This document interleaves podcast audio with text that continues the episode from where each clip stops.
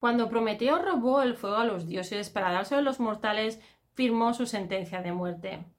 Fue condenado a que un águila le picara el hígado día tras día durante toda la eternidad. Esta es la primera vez que nos hablan de Prometeo en el siglo 8 antes de Cristo. Ya en esta época el fuego tenía un valor súper importante. Eh, la mitología, el mito de Prometeo estuvo escrito por Hesiodo, la teogonía de, de Hesiodo, en el 507-616. En, esta, en este mito, en este mito griego, es muy importante no tan solo el fuego, sino que también lo es el águila, porque el águila funciona como un psicopompo, es uno de aquellos animales que ayudan a llevar a las almas de, desde el, mundo de los vivos al mundo de los muertos. Y también tenemos aquí la maldición, normalmente de los dioses, que vemos aquí el elemento de circularidad del que ya hablábamos en episodios anteriores. Pero además en esta historia, en este mito, tenemos conocimiento, desobediencia y mención al poder más elevado, el poder de los dioses. Esto te suena de algo, ¿verdad que sí? Esto seguramente que te está recordando a Frankenstein, el Mary Shelley, la obra de Frankenstein escrita por Mary Shelley, precisamente porque es Frankenstein o el joven Prometeo. Entonces, aquí ya tenemos una pista de lo que vamos a hablar hoy. Vamos a hablar hoy en el programa, en el episodio número 13 de nuestras migas góticas de Alice in Gothicland, de la importancia del elemento de fuego en la ficción gótica. Así que, como siempre, besa por boli, besa por un papel, ponte cómodo, ponte cómoda, porque hoy venimos con el elemento del fuego en la literatura de ficción gótica. Así que, vamos a ello.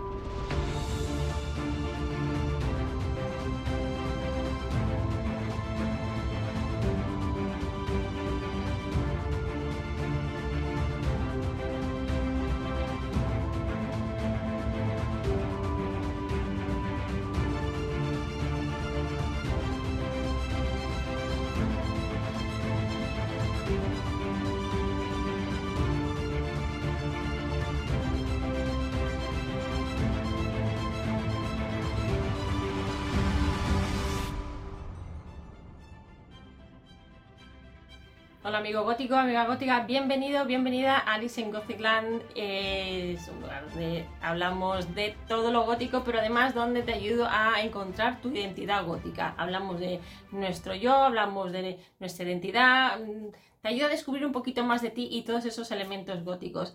Hoy en nuestro episodio número 13, eh, empezamos el mes de junio con el episodio 13, interesante número.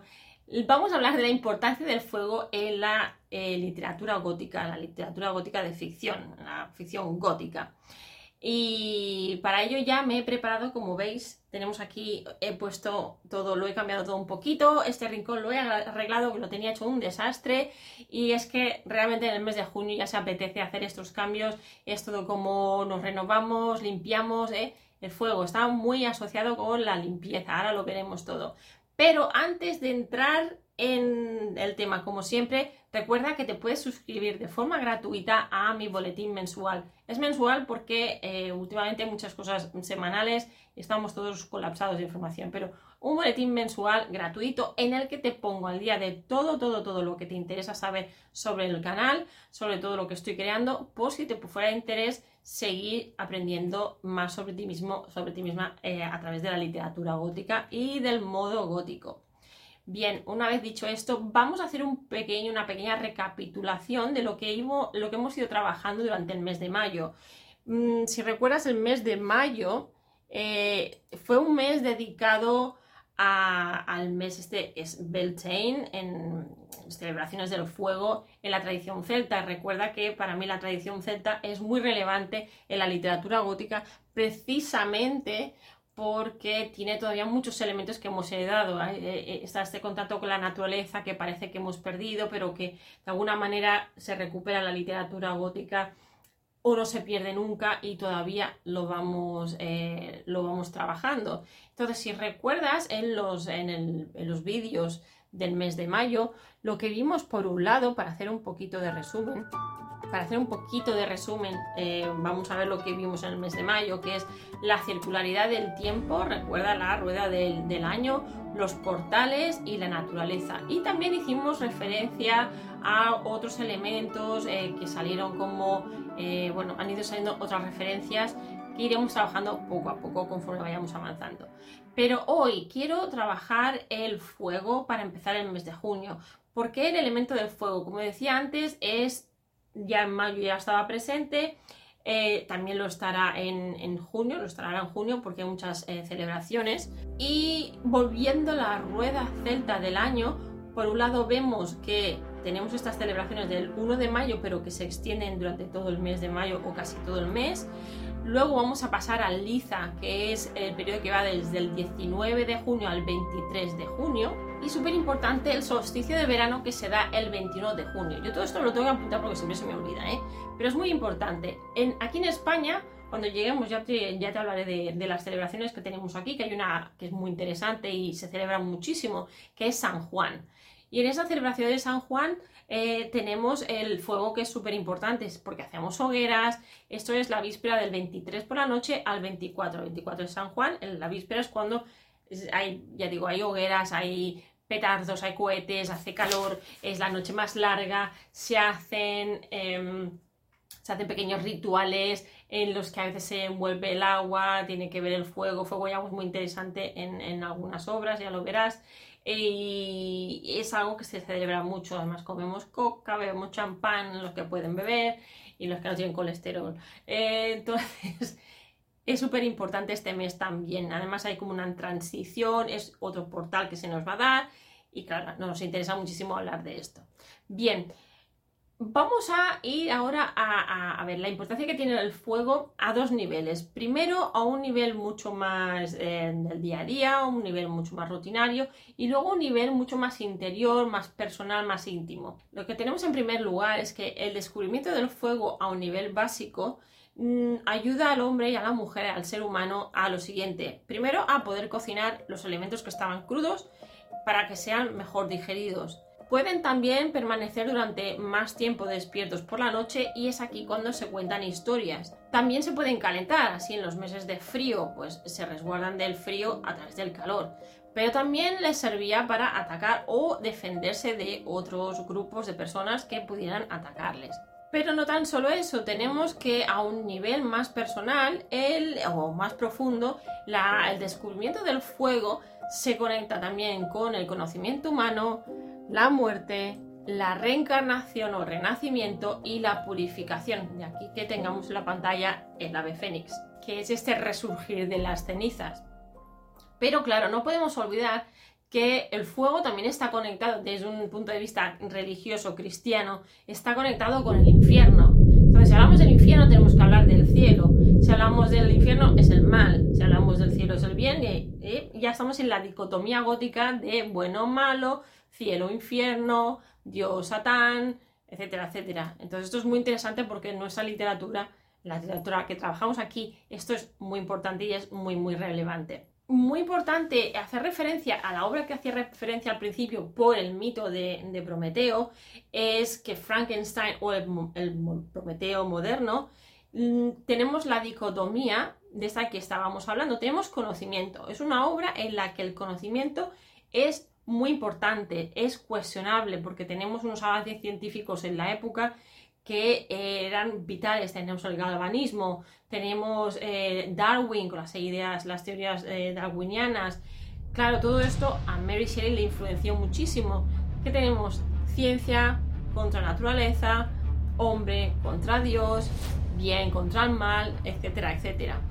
De una manera similar, pero ahora con una obra de, de la que la protagonista es una mujer, tenemos a Jenner. Y en Jenner lo que tenemos es algo un poco más interno, porque tenemos pasión, pasión eh, que es lo que ella siente, lo que Jane siente por el señor Rochester, un poco un amor prohibido, pero siempre todo se define, eh, se define con términos eh, relacionados con calor, pasión.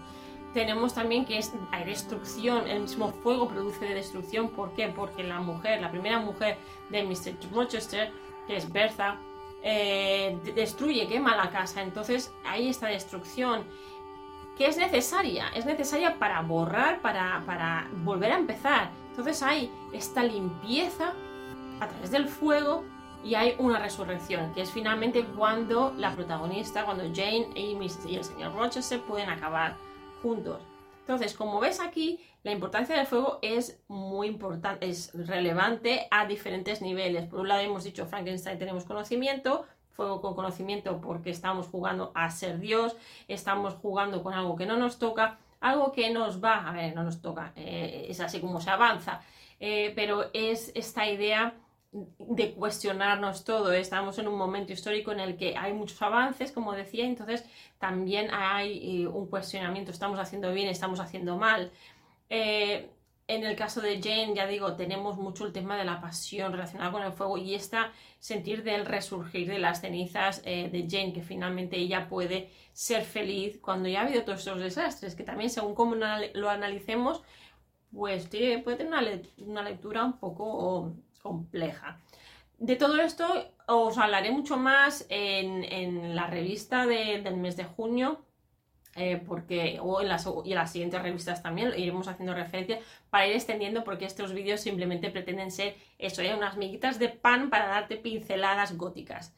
Bien, siempre hago referencia a obras más bien tradicionales, de vez en cuando hago referencias también a obras más modernas, sobre todo de autores que están vivos, que conozco, que he leído sus obras, amistades, pero pocas veces hago referencia a series aunque las toque por encima. Y entonces no iba a ser, no iba a dejar de escapar esa oportunidad de hablar de Supernatural. ¿Por qué? Porque en, siempre digo Supernatural, madre mía. Eh, sobrenatural, porque en Sobrenatural es muy importante, uno de los elementos muy importantes es el fuego. Eh, estoy muy animada con Supernatural porque no está pasado, no acabó y ya está, sino que uno de los personajes, uno de los personajes principales, Dean Winchester, eh, el, actor Jensen Ackles, su, junto con su mujer han sacado o están a punto de sacar los Winchester, que sería, digamos, el origen el padre, la madre, la madre, y esto va a seguir candente durante mucho tiempo, a más a más, Hace poco he leído que también está pensando, Jensen está pensando en continuar Supernatural. Ya sabéis, aquello de lo, lo, de Supernatural nunca acaba muerto. Lo que está muerto nunca acaba de estar ciertamente muerto. Entonces, después de esta breve introducción a mi emoción que la tenía que contar de, de Sobrenatural, los elementos del fuego, cómo se trabajan en esta serie de televisión. Bien, por un lado tenemos que nada más abrir el primer episodio ya tenemos el fuego está presente con la muerte de la madre. La madre debido a un em, a una maldición, pues aquello circular que teníamos, que siempre vuelve el demonio a casa, muere, al final se acaba quemada, ¿vale? Entonces tenemos aquí una total desaparición de esta persona. Mm, pero es que luego los hijos también van al infierno. Con ella vemos que hay un trato un poco diferente y veremos que su historia es un poco va aparte. Esto sería para analizarlo en otro, capítulo, en otro episodio. Pero cuando eh, Jean Winchester también va al infierno, su trato es de una manera cuando vuelve, vuelve eh, dañado, vuelve con su identidad tocada, muy importante.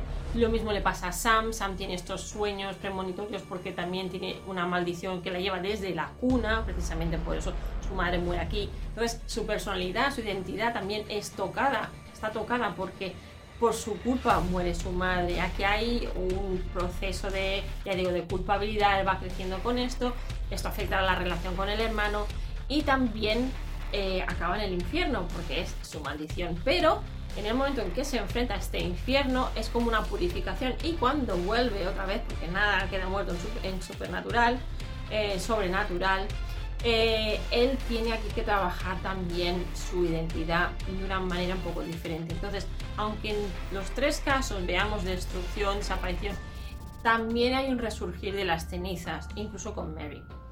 Eh, otra de las maneras en las que vemos en, Sobrenatural, vemos cómo se trata el fuego es con esta idea de limpieza, pero para que nunca más vuelvan a venir los malos, eh, los, que ya han eliminado, los cazadores han eliminado los monstruos. También hay información que se podía trabajar desde el punto de vista de la autoridad del, gótico. Eh, una vez que ya hemos hecho los rituales adecuados, hay que quemar los huesos para acabar de limpiar, para que no haya una vuelta de este ser monstruoso que eh, queremos eliminar. Pero también, y como última instancia, tenemos que el fuego está también muy presente como ritual de despedida del, cazador. Es un honor, es, eso se celebraba también en muchas culturas antiguas, el quemar el cuerpo, llevarlo incluso al agua en algunas ocasiones y dejarlo ahí. Eso se solía hacer con reyes, eso se solía hacer en algunas culturas. Mmm, precisamente para eso todavía se puede hacer, hoy en día todavía se realizan estos rituales. Es una manera de purificar, es una manera de que liberar al alma. Hay muchos significados que tendríamos o podríamos trabajar aquí. Bien, entonces, seguramente que ya estás pensando en otras cosas, ya estás pensando en otras obras, ya estás pensando aquí donde el fuego aparece y es lo que quiero que hagas, que me comentes en los comentarios, me dejes en los comentarios tu opinión. Aquí viene la pregunta de esta semana, que es la siguiente. ¿Puedes pensar en alguna novela o película donde el, fuego juegue un papel importante? Ya digo, me puedes escribir a alicegociclan.gmail.com o me dejas aquí los comentarios debajo del vídeo. Y antes de irme, eh, recuerda, la revista de este mes ya está casi ahí. Ya puedes suscribirte para tener toda la información. Suscríbete al boletín mensual y sabrás cómo acceder a ella. El boletín es gratis, por cierto. Y como siempre, espero que te haya gustado mucho, que hayas aprendido mucho, eh, que te haya ayudado a reconocer elementos de ti mismo, de ti misma también, no tan solo de aquello que vemos o que leemos y cómo ha ido evolucionando. Y que si te ha gustado el vídeo, pues lo de siempre, que te suscribas, que le des al me gusta, que le des a la campanita para no perderte ninguna notificación de cuando saco vídeo otra vez y comparte con tus amigos amigas si crees que les puede interesar o les puede gustar y además a mí me haces un favor. Eh, en fin, eh, que tengas una muy buena semana, que sea muy gótica, que empieces a pensar en todos estos elementos y nos vemos en la semana que viene en el episodio número 14, que será más sobre el fuego. Así que hasta la próxima, cuídate mucho y sé muy gótico, amigo.